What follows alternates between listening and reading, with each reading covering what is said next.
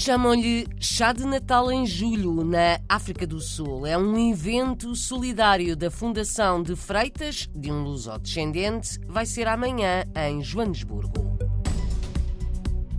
Problemas no atendimento consular, algumas ligações aéreas e o ensino de português são preocupações ouvidas no Fórum da Madeira dedicado à diáspora.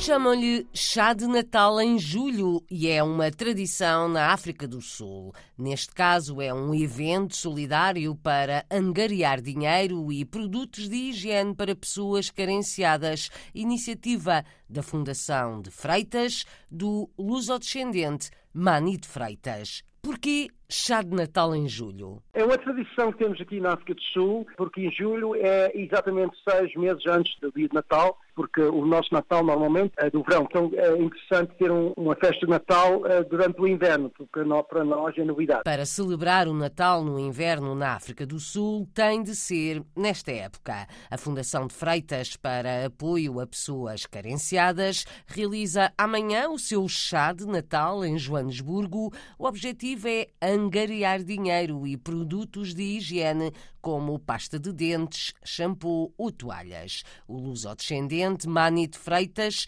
explica a ideia deste evento. Principalmente o chá de manhã, principalmente para as senhoras, e ao mesmo tempo angariar fundos para a nossa fundação, não só para angariar fundos, mas também pedimos a cada senhora para trazer uma coisa muito pequenina para aqueles que precisam de ajuda. Por exemplo, a pasta de dentes, a toalha pequenina, ou coisa, coisa que pode ser usada pessoalmente para aqueles que não têm. E então, este ano, voltamos agora, já, já que temos tudo aberto, finalmente, podemos fazer uh, estes encontros e então temos a fazer, vai ser este sábado, pela primeira vez depois de, de, dois anos. E onde é que vai ser? Vai ser num dos restaurantes em Betreview, em Joanesburgo, é, em uma zona bem conhecida entre os portugueses, há muitos portugueses naquela zona, e é um restaurante bem conhecido pelos portugueses e, e apreciado pelos portugueses. Normalmente, quantas é que se juntam? Ano a ano vai crescendo. Antes da pandemia, tinham as 120 senhoras. O chá de Natal em julho está marcado para amanhã, às 9 horas, no restaurante Park Street, em Joanesburgo. A Fundação de Freitas apoia mais de uma centena de famílias com necessidades.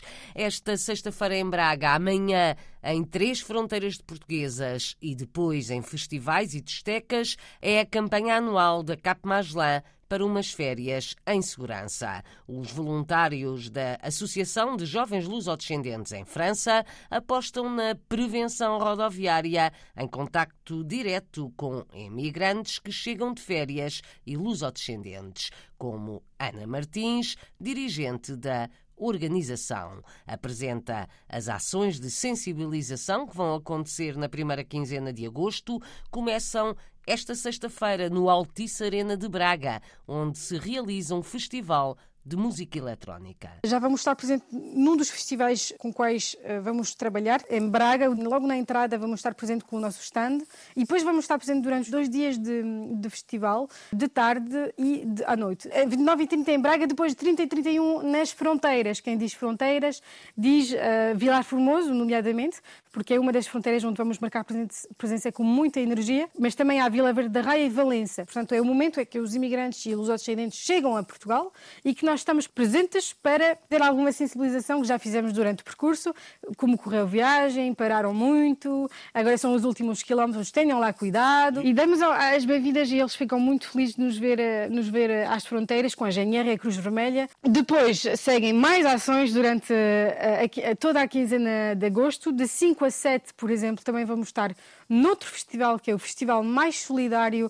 em Castelo Branco. E temos uma turnê um pouco especial que passa pelo norte e pelo centro do Paris, que é uma turnê de saídas noturnas, portanto, é uma discoteca francesa que se chama o Villa Moura, que existe em Paris, e que organiza uma turnê tentando alcançar a juventude lusodescendente pelas discotecas do norte e do centro de Portugal. Tentar apanhá-los uh, e fazer essa, essas ações de prevenção rodoviárias durante as saídas noturnas para sensibilizar ao, ao perigo do álcool, eh, da velocidade e também da fadiga, porque são as três principais causas uh, de acidentes uh, junto dos jovens. Informações e conselhos para que as férias e o verão sejam vividos em segurança. É a já tradicional campanha da Cap Associação de Jovens Lusodescendentes em França. Ana Martins foi entrevistada para a Antena 1 por José Candeias. Está reunido no Funchal o Conselho da Diáspora Madeirense, depois de ontem se ter realizado o Fórum Madeira Global,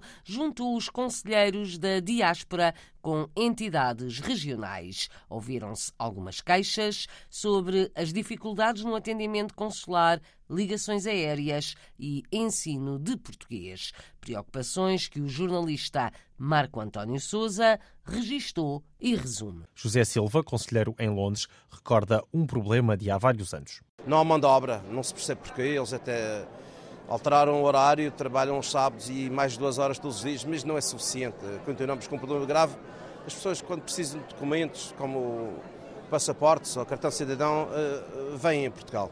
Mas há pessoas que precisam só de documentação sem ser isso, coisas mais fáceis, procurações ou documentação. Uh, pessoas que trabalham uh, e precisam de documentos atualizados. E muitas pessoas até não tinham passaporte antes do Brexit, não precisava e tornou-se muito mais complicado. E, e, ainda é um problema grave. É, é grave. É necessário o reforço de, de pessoal é urgente. Já na Venezuela, Aleixo Vieira lembra os problemas de mobilidade. O conselheiro diz que é necessário baixar o preço dos voos da TAP. Aleixo Vieira recorda também a situação dos lesados. Alguém tem, tem que resolver, porque amanhã pode ser tarde. Muitas pessoas já faleceram. Eh, tenho, tra, trago relatos eh, chocantes de pessoas praticamente na miséria, porque confiaram sempre na sua terra, no banco que representava a sua terra, neste caso o Banif. E BES, que era o Banco, o banco Espírito Santo. Já Joane Ferreira, conselheira pelas Caraíbas, diz que é necessário fomentar o ensino do português. É fundamental, porque senão a gente já não pode ler livros sobre história, não podemos assistir a filmes, não podemos assistir a reuniões, é difícil. Então a, a língua é a chave que abre muitas portas para nós. Na Austrália há uma jovem conselheira, Belinda Cipriano, quer ser um exemplo para as novas gerações. O meu maior objetivo é para motivar as gerações que vêm atrás de mim a ter um interesse na madeira. Uh, o que não quero que aconteça é que os nossos reis morram com os meus pais e quero que a gente continue com as tradições madeirenses. Fórum Madeira Global juntou cerca de 250 pessoas no Centro de Congressos da Madeira. Onde estiveram também jornalistas da RDP Madeira. A Cláudia Ornelas ouviu preocupações do diretor regional das comunidades que saúda o voo direto entre o Funchal e Caracas, na Venezuela, deverá ser garantido pela Euroatlantic. É com satisfação que Rui Abreu, diretor regional das comunidades e cooperação externa, olha para a anunciada ligação entre Funchal e Caracas. Oxalá que se realize e, portanto, estou satisfeitíssimo que haja o voo, o voo direto, porque eu não tenho feito outra coisa desde que sou diretor regional das comunidades que falar que a Madeira merece uma ligação direta, semanal ou quinzenal de Caracas passando diretamente na Madeira e depois seguindo para Lisboa. Rui Abreu estranha, contudo, que a ligação seja assegurada pela Euroatlantic Airways e não pela TAP. Porque foi exatamente esta companhia aérea que fazia os voos antes da pandemia, subcontratados pela própria TAP. E a comunidade foi muito crítica com essa situação. Os aviões diziam eram muito antigos, deixava muito a desejar na limpeza, com casas de banho fechadas, enfim. Eu espero que esses problemas que eles levantaram sejam resolvidos. No Fórum Madeira Global 2022, Rui Abreu realçou a importância do ensino da língua portuguesa nas comunidades. Isso vai ser um problema porque a nossa diáspora começa a desaparecer. Quem não sabe falar português não se vai interessar pela história de Portugal, pela história da Madeira, pelas vivências. Há um problema aqui, que é a falta de professores de português nesses países, que isto nota-se principalmente nos países que têm a língua inglesa. E isto preocupa muito. O Estado tem, de uma vez por todas, assumir esta como uma questão prioritária, atrair professores portugueses, remunerá-los bem e oferecer-lhes outro tipo de condições também boas para que eles possam emigrar e ir para países eh, estrangeiros. Mais de 200 participantes debateram o futuro das comunidades no Centro de Congressos da Madeira. Foi ontem. Ouvimos aqui as preocupações do diretor regional das comunidades madeirenses.